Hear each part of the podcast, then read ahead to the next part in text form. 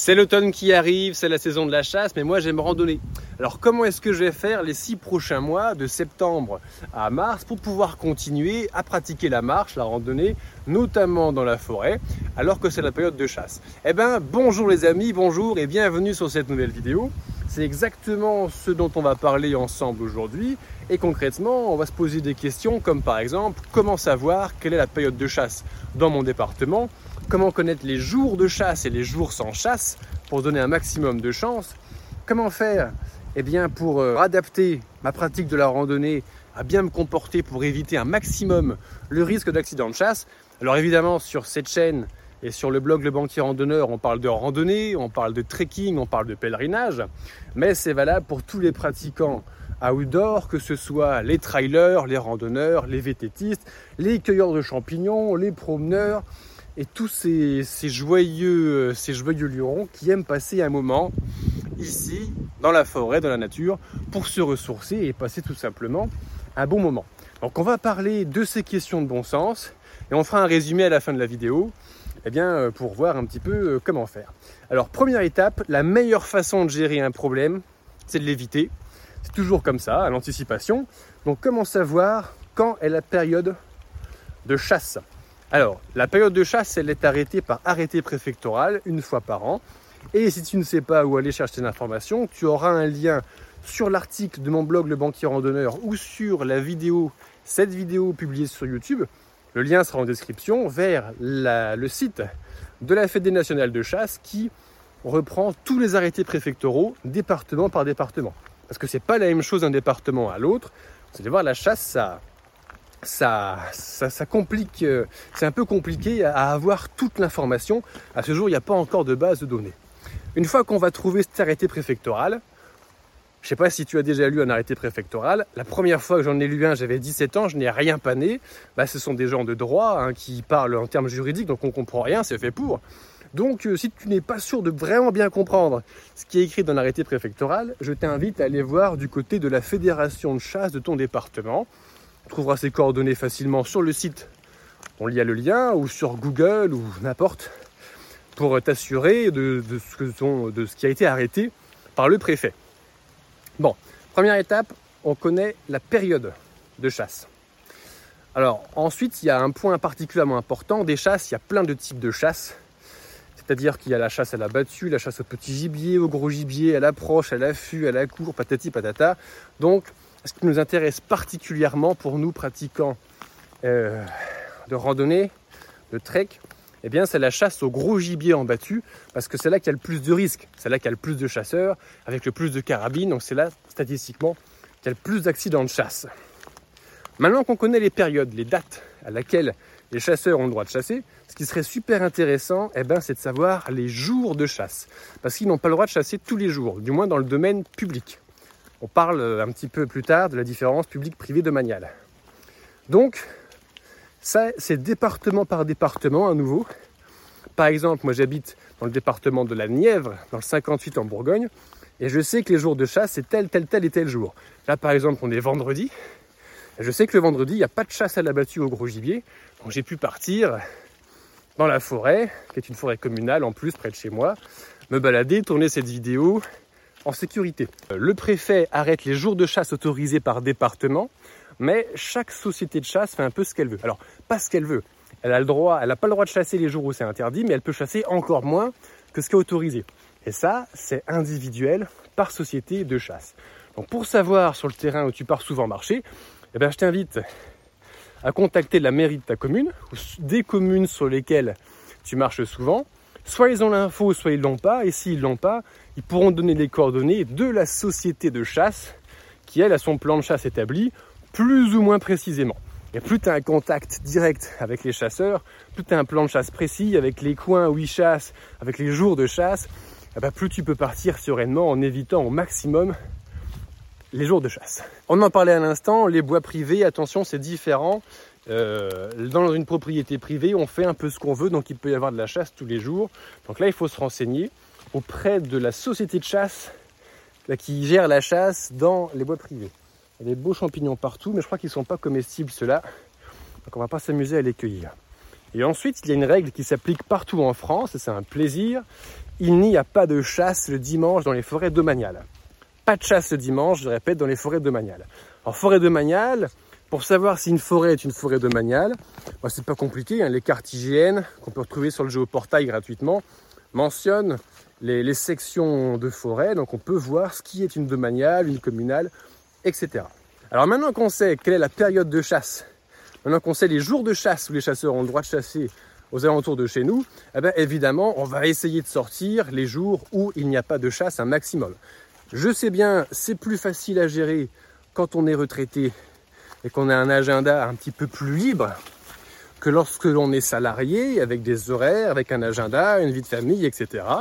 Mais tant que faire se peut, évitons de partir marcher les jours de chasse pour limiter les risques.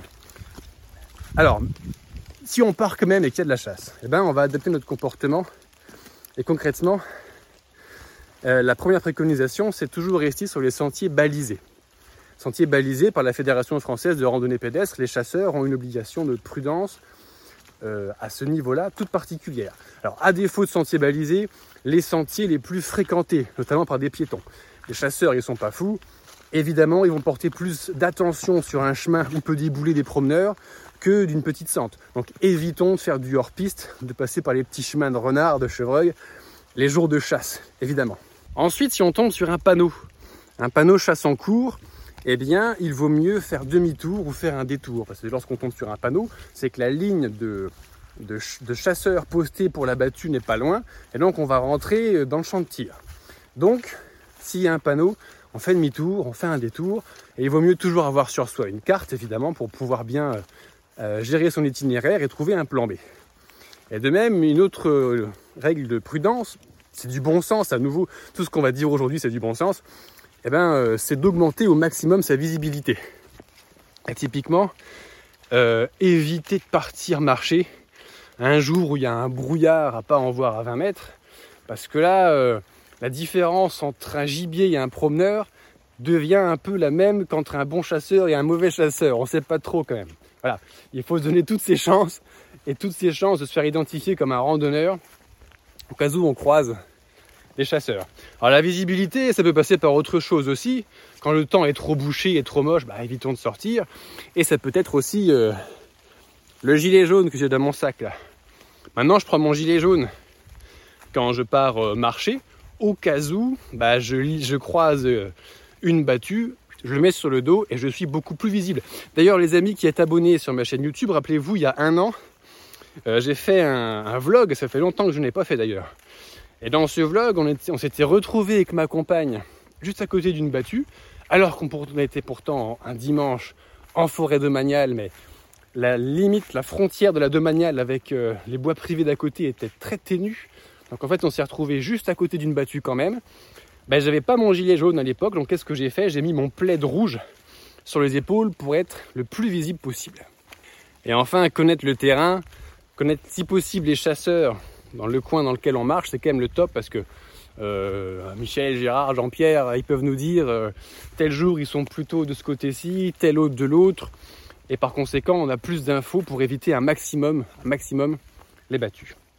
Donc pour, euh, pour conclure cette histoire, d'essayer de vivre une bonne cohabitation entre randonneurs et chasseurs, eh bien c'est avant tout une question de bon sens. Les chasseurs, ils ont des fusils et ils tirent, donc il vaut mieux pas se trouver dans leur zone de tir.